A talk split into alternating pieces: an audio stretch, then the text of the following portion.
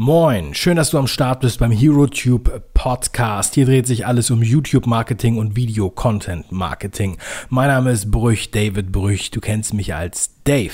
In der heutigen Sendung möchte ich einmal so ein bisschen resümieren, was in den letzten Jahren passiert ist, unter der Überschrift Es war noch nie so einfach wie heute. Bleib dran.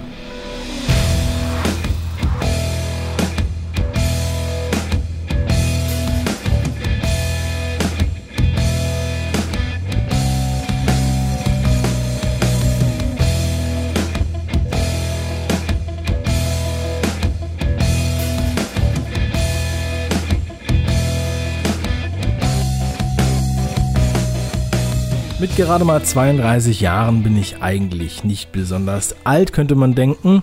Aber in der Zeit des Internets, der Social Networks und der technischen Innovationen, in der wir heute leben, ja, sind zehn Jahre quasi Universen ja, hat man das Gefühl. Also quasi Jahre sind ja schon fast Jahrzehnte, das ähm, geht äh, so zackig und so schnell. Und wenn ich jetzt mit äh, etwas Jüngeren spreche, zum Beispiel Studenten, die so um die 20 sind, und denen von meinem Studium erzähle oder von ja, den sozialen Netzwerken, die wir damals noch bedient haben, dann werde ich da wirklich regelmäßig ausgelacht und quasi behandelt, als wäre ich aus der Steinzeit. Ich finde es wirklich sehr, sehr lustig. Auch ähm, eine Generation, die sich halt nicht mehr vorstellen kann, ohne YouTube zu leben und die gar keine Zeit äh, ohne YouTube kennt. Ich habe vor etwa zehn Jahren angefangen, Medientechnik zu studieren, 2006. Und Medientechnik, ja, ähm, das ist natürlich im Grunde genommen haben wir, ähm, ist das eine sexy Version von Elektrotechnik, kann man so sagen. Also so wurde es sogar mal von der Studienberatung genannt, ähm, weil sich alles mit Medien natürlich besser verkauft. Nichtsdestotrotz waren wir eigentlich ja an der Wiege von YouTube zu jener Zeit. Das heißt, YouTube kam 2005 auf ähm, und 2006 war das immer noch ganz, ganz neu, war auch noch ganz anders als heute. Man kann auch sagen, das Interface hat mir am Anfang nicht gefallen. Ich habe nicht gedacht, dass sich das durchsetzt. Ähm, ich fand es auch mit den Farben nicht so schön und solche Sachen. Wir konnten damals nur 10 Minuten Videos hochladen. Der Standard war 4 zu 3. Ja, also das war noch ähm, ja, der alte Röhrenfernseher Standard quasi in PAL oder NTFC. Und ähm, wir hatten auch die Videocodecs noch nicht, die wir heute haben. Also heute der weit verbreitete Standard-Codec MPEG 4. Den gab es damals noch nicht. MPEG 1 war damals geläufig. MPEG 1, die Qualität war nicht besonders gut, obwohl die Videos ja nur ein Viertel der Auflösung hatten von denen heute oder nur ein Achtel, wenn man das mit 4K-Videos hm, vergleicht. Ich will jetzt hier nicht zu sehr ins technische Detail gehen, aber ähm, dennoch waren die Dateien riesengroß und die Qualität war schlecht und das Internet war langsam. Wir haben also diese Filme da nicht so einfach hochladen können. Wir konnten noch nicht mal während unseres Medientechnikstudiums einfach so von einem in den anderen Raum ein Videosignal streamen. Also man kann sich das heute gar nicht mehr vorstellen, wo jeder mit seinem Smartphone einfach irgendwo einen Livestream auf Facebook macht, den hunderte Leute sehen in HD und so weiter. Ähm, man ist da schon sehr, sehr verwöhnt, aber das ist halt auch ganz geil, wenn man diesen Background hat und diese Evolution sozusagen mitbekommen hat. Das finde ich, ähm, ja, das hilft einem auch nochmal, das zu schätzen zu wissen. Ja? Das habe ich auch bei den Studenten gemerkt, wenn die so selbstverständlich immer YouTube hatten, dann ähm, ja, vergessen die auch, was, was, für, äh, was für ein Geschenk das ist ja, und was man da für Möglichkeiten hat, die man da wirklich nutzen kann. Und darum soll es ja auch heute gehen, denn es war noch nie so einfach wie heute. Und das wird wahrscheinlich in den nächsten Jahren noch einfacher. So, also zum einen, das habe ich ja jetzt schon angedeutet, also auf dieser Seite, wir haben heute, wir haben sehr, sehr schnelles Internet, wir können alle, wir haben alle auch Internetverträge, wo wir alles Mögliche hochladen können, ja, da, Flatrates und so weiter. Wir können das selbst alles vom, vom Handy hochladen, ja, wir können es unterwegs hochladen, wir können es sogar im Urlaub hochladen und können wirklich hochqualitative Videos in großen Mengen hochladen. Und ähm, ja, was hat sich noch alles verändert? Also wir haben zum Beispiel natürlich die Kameras. Kameras waren früher sehr, sehr viel teurer. Es gab auch viel weniger Kameras, die sozusagen professionell waren. Ähm, also mit professionellen Kameras fangen wir jetzt mal so an, dass äh, Konsumerkameras früher keine oder die meisten keine externen Mikros zugelassen haben. Man musste also immer das eingebaute Mikro benutzen. Und ähm, man hat ja damals noch mit Tapes gearbeitet, Mini-DV-Tapes. Ja, das, ist ein digitales Format auf einer Kassette. Und ähm, das war absolut Standard. Auch als dann HD aufkam, kam als erstes der HDV-Standard auf. Das war auch auf Tapes.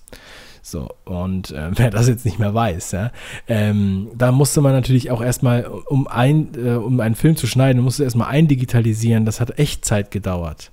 Ja, und äh, dann, dann musste man das halt schneiden, da musste man einen Computer haben, der das überhaupt kann, der so viel Power hat. Und äh, man brauchte dann natürlich auch ein Schnittprogramm. Und dann hat man das halt in dieser ziemlich schlechten Qualität eigentlich ausgespielt und äh, ja, vielleicht dann veröffentlicht. Was haben wir heute für eine Situation? Ja, also es kann sich keiner, kann ja, kann mehr eine Ausrede äh, nennen, weshalb er das eigentlich nicht machen kann. Ich war bei einem Tourismusverband in diesem Jahr und da habe ich auch gedacht, also beim Tourismusverband, also bei diesen Hotels, die dort waren, da kann man so viele Geschichten erzählen, da kann man so viele Sachen filmen, die haben so viel zu erzählen. Hotels mit 150 Jahren Geschichte, mit Golfplatz und Schwimmbad und Küchen und so weiter und so weiter und sehr vielen Freizeitmöglichkeiten. Ähm, und das muss man den Zuschauer zeigen. Und da braucht man keine Filmcrew für Tausende von Euro, wie das früher so war. Ähm, oder wenn, wenn jemand einen Imagefilm äh, produzieren lässt, wo dann ja normalerweise eine Crew vorbeikommt für einen Tag, etwas dreht, etwas schneidet, auch ästhetische Bilder natürlich macht, ja, aber das ist ein Werbespot.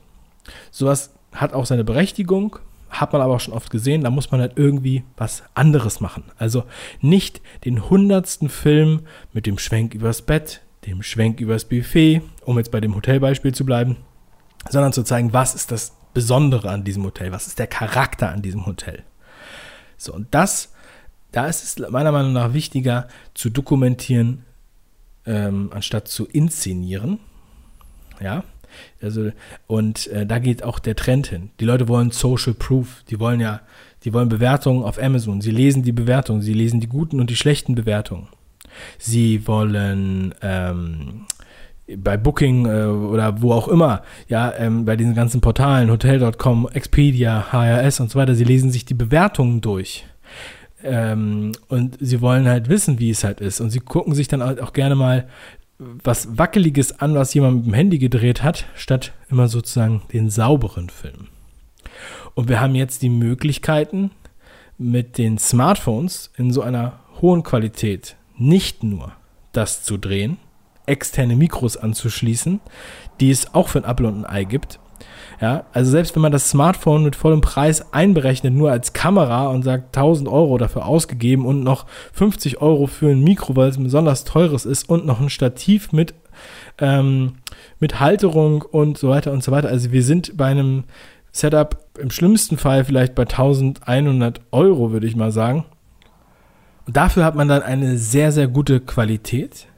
Plus man kann die Sachen auch auf dem Handy schneiden. Ja? Man braucht noch nicht mal einen Computer. Also es ist möglich, solche Sachen auch auf dem Handy zu schneiden. Da gibt es mittlerweile so viele Programme, ähm, die ich zum Teil auch selber benutze, wo ich auch bei der einen oder anderen Company mal zeige, wie man sowas macht, damit die selber was drehen. Das heißt, man kann es ja auch die professionelle Hilfe so weit äh, reduzieren, dass das meiste in-house produziert wird. Und dass diese Person, die sich darum kümmert, halt auch wirklich dafür Zeit hat und das ernsthaft durchziehen kann. Ähm, und nicht irgendwie nebenbei noch was anderes machen muss. Also, das war bei diesem Beispiel mit dem Hotel zum Beispiel so, dass da jemand sich um ähm, YouTube kümmern sollte, der gleichzeitig an der Rezeption war. Und eigentlich war er dann nur noch an der Rezeption und gar nicht mehr für YouTube zuständig. Und das, ja, kann man sich ja vorstellen, dass das nicht gut funktioniert. Das heißt, man versucht bei diesen regelmäßigen Formaten, die ja, ich empfehle zu produzieren, ähm, damit man wirklich eine Kontinuität hat von mindestens 14 Tagen, dass man das so effektiv und so lean wie möglich produziert. Das heißt, ja, ähm, zum Beispiel an einem Drehtag möglichst viele Folgen, viele Geschichten zu sammeln, ja, oder viele Interviews aufzuzeichnen und ähm, das dann ja, zu sammeln, zu archivieren, sodass das dann Stück für Stück abgearbeitet werden kann. Dass Videos vorbereitet werden, die dann ähm, nach und nach sukzessiv ausgespielt werden bzw. veröffentlicht werden. Und gleichzeitig baut man ein Archiv auf mit Aufnahmen, die man dann immer wieder benutzen kann. Und die man auch in weiteren Medien natürlich benutzen sollte. Das Einzige, was sozusagen nicht einfacher geworden ist, ist natürlich, dass man dafür Zeit braucht. Und man braucht auch äh, Kreativität. Man braucht die Freiheit, um sich damit beschäftigen zu können. Aber von der technischen Seite und von, den, ja, von der Effektivität her ist da eigentlich keine Ausrede mehr. Ich erzähle auch gerne von einem Beispiel von einem unserer Kanäle, von dem Kanal Wir heißen Axel, von der Hamburger Spedition Konrad Zippel ein wöchentliches Format. Ja, also wir haben jetzt, ähm, das machen wir schon seit über einem Jahr. Und ja, als wir den einjährigen Geburtstag gefeiert haben mit 54 Sendungen oder 53, je nachdem, weiß ich jetzt nicht mehr genau, wie viel das Jahr Wochen hatte. Und wo jeden Montag morgens um 10 eine neue Folge kam, über ein Jahr, jede Woche, ja. Wie viel haben wir dafür gedreht? Wie aufwendig war das? Diese 54 Sendungen. Ja, neun Drehtage. Wir haben in einem ganzen Jahr insgesamt nur neun Drehtage gehabt und haben aber ein ganzes Jahr lang gesendet. Wir haben damit Hunderttausende Leute erreicht. Ähm, in der Branche hat sich dieser Laden total stark positioniert. Mittlerweile sogar auf Podcast ähm, wo wir im Grunde genommen nur die YouTube-Folgen ähm, recyceln zurzeit, aber dennoch wird es sehr gut angenommen. Also es ist selbst in so einer Branche möglich und diese Effektivität, also ich sage immer, wenn man das nicht mit dem Hubschrauber drehen muss, dann drehen wir es auch nicht mit dem Hubschrauber. Nur weil der Hubschrauber jetzt auf der Produktionsseite mehr Umsatz bringen würde, ja, ähm, verzichte ich auf den, weil ich versuche das so lean wie möglich zu machen. Denn viel, viel wichtiger ist, dass der Kunde oder der Betreiber des Kanals es schafft, das kontinuierlich durchzuziehen und über längere Zeiträume. Man kann das nämlich nicht nur ähm, mal kurz drei Wochen machen und äh, dann guckt man sich die Zahlen an denkt, oh Gott, nee, das lassen wir mal wieder. Das ist einfach verschenkt. Man muss das mindestens sechs Monate durchziehen. Dann hat man, man muss, man muss sozusagen ja, sich beweisen wenn man jetzt mal ein Video hochlädt, dann finden das noch, dann ist das so, ah ja, gucken wir, was die da machen. Aber wenn du jetzt dann dein fünftes Video hochlädst, nach der fünften, in der fünften Woche, dann merken die Leute, oh, Moment mal, die meinen das ernst. Und wenn es dann immer weitergeht, wenn du dann Kommentare beantwortest, wenn die Leute dann erkannt werden, aufgrund ihres YouTube-Formats, dann merkt man einfach mal, wie das, wie das so läuft, ja. Und ähm, ja, es war einfach noch niemals so einfach wie heute. Und zwar nicht nur das Drehen mit dem Handy und die Abarbeitung mit dem Handy oder mit dem, mit dem Computer und der schnelle Upload, sondern auch die Möglichkeiten der Verbreitung. Denn was waren früher die Möglichkeiten, wenn man jetzt Video verbreiten wollte? Dann konnte man beim Fernsehen äh, sehr viel Geld ausgeben und ähm, beziehungsweise konnte man natürlich nicht einfach so einen eigenen Fernsehsender aufmachen, da es ja sehr, sehr teuer ist, einen Fernsehsender aufzumachen und es gibt nur wenige Frequenzen, früher noch weniger als heute. Das heißt, da sind die Gatekeeper äh, am Start und haben die Finger drauf. Und ähm, ansonsten Kino war natürlich auch noch eine Möglichkeit, war früher übrigens auch sehr, sehr viel teurer als heute, denn heute haben wir digitale Produktionen, äh, Projektionen, das heißt, wir können Werbespots digital anliefern beim Kino und die ähm, veröffentlichen das dann digital vor dem Film. Früher musste man immer eine 35 mm Kopie machen von dem Werbespot. Ja, und das war teuer. Deshalb gibt es ja auch viele diese Standbilder. Es gab früher diese Standbilder von äh, einem Autohaus, da war dann ein Standbild zu sehen, dann hat ein Sprecher gesagt, hier Autohaus Müller für das und dies und das und jenes. So, weil das war billig, das zu produzieren mit einem Standbild. Aber einen Film auf 35 mm zu kopieren, um das dann in einem Kino in seiner, in seiner Stadt zu zeigen, dafür waren die Kosten immens. Ja? Fernsehwerbespots, unheimlich teuer. Äh, auch heute noch unheimlich teuer. So, das heißt, Bewegtbild war überhaupt nicht auf dem Zettel, dass man sich da überhaupt mit beschäftigen kann, weil diese ganzen Gegebenheiten überhaupt nicht da waren. Und heute sind sie da. Und wer es heute noch nicht nutzt, ja, weiß ich nicht. Das ist verschenkt. Wirklich verschenkt. Weil es wird einem hier sehr, sehr viel geschenkt, wie ich es ja auch schon erwähnt habe. Heute haben wir die Möglichkeiten durch YouTube oder auch durch Vimeo, Dailymotion und äh, Vidme, Facebook, Instagram, Snapchat. Wir haben äh, ja diese Player sozusagen, wo man überall Videos hochladen kann. Instagram auch noch. Also ähm, kann man dann regelmäßige Formate aufbauen. Für mich ist YouTube the root. Ja, YouTube ist the root, auch wenn sie jetzt im, im Live-Segment letztes Jahr überholt wurden, wie ich letztens in einer äh, anderen Sendung gesagt habe von Facebook. Ähm, nichtsdestotrotz ist das das ja, beste Videoportal, was wir haben, denn dort werden Videos wiedergefunden und immer wieder gefunden. Dort werden nach Videos gesucht. Die Leute sind da, um Videos zu gucken.